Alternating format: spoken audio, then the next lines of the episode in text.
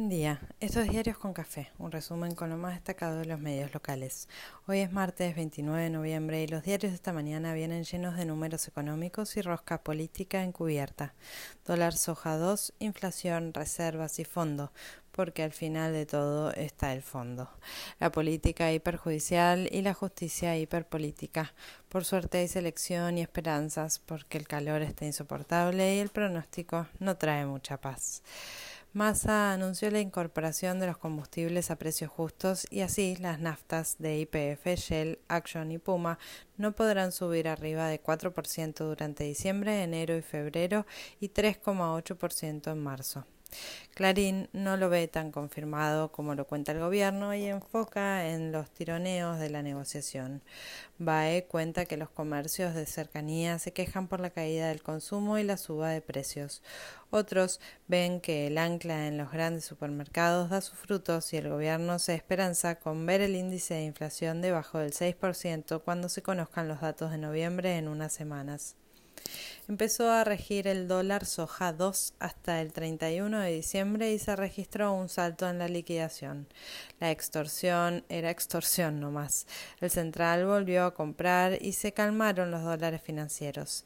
El blue retrocedió unos pesos. Argentina se prepara para cerrar la tercera revisión del acuerdo con el fondo.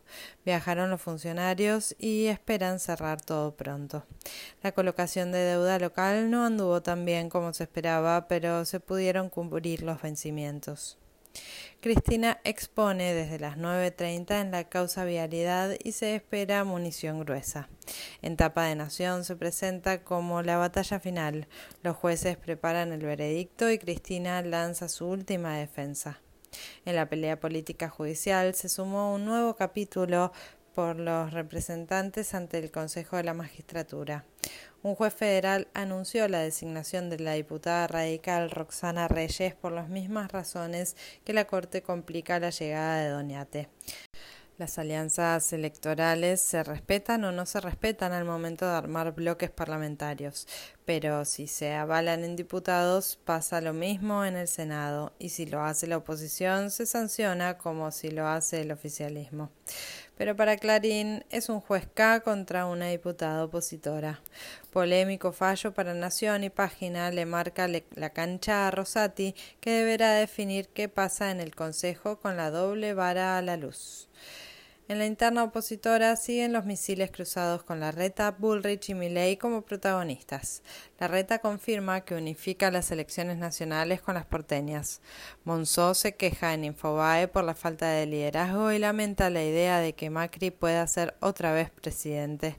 Bullrich habla de dolarización para seducir bolsillos desencantados de todos y todas y desafía a Cristina en la pantalla de La Nación Más, desde donde Pañi advierte por el rol desordenador de Milei. El asesor de Bullrich y columnista televisivo, Carlos Comburian, fue procesado por gastos millonarios con fines personales cuando estuvo al frente del Garraham. Luis Juez, en su cruzada por la silla del Consejo de la Magistratura, habló en TN y dijo que somos un pueblo de mierda, y fue viral. En el campamento oficialista las cosas parecen más mansas parecen que no es poco. El encuentro de Cristina con Persico dejó más tela para cortar y análisis por esbozar. El gabinete suma movimientos, no por crisis, aclaran, sino por desgaste y salud. Se va el ministro de Transporte, Alexis Herrera, y lo sucedería su segundo, Diego Giuliano, también del Frente Renovador se aleja del Ministerio de las Mujeres, Género y Diversidad, Marita Perceval. Ayer, en la inauguración del techo de la terminal de trenes de La Plata, Alberto destacó el rol del Estado y de la obra pública para el bienestar de los argentinos. Ginés volvió a la Rosada para ser destacado por su carrera de manos de su sucesora Carla Bisotti. Clarín se indigna e indigna a todos con una foto en tapa mostrando un grupo de manifestantes bloqueando una de las plantas de vaca muerta. Doce mapuches ironiza y la foto ilustra la desproporción. Lo mismo en Nación, pero aclaran que a última hora se destrabó el reclamo por la registración de terrenos. La UOM arma plan de reclamos por los fracasos sucesivos en las negociaciones salariales. Los metrodelegados complicaron esta mañana a los usuarios de la línea C de subte. En Ensenada, el intendente Mario Seco anunció un bono de 100 mil pesos para los trabajadores municipales. Diputados busca aprobar antes del cierre del año la nueva moratoria previsional. Pese al aumento sostenido de los contagios de COVID, el Ministerio de Salud pide no alarmarse, sino ocuparse y poner al día las dosis correspondientes y cuidarse un poco más. Confirmaron la primera muerte por viruela símica en la Argentina.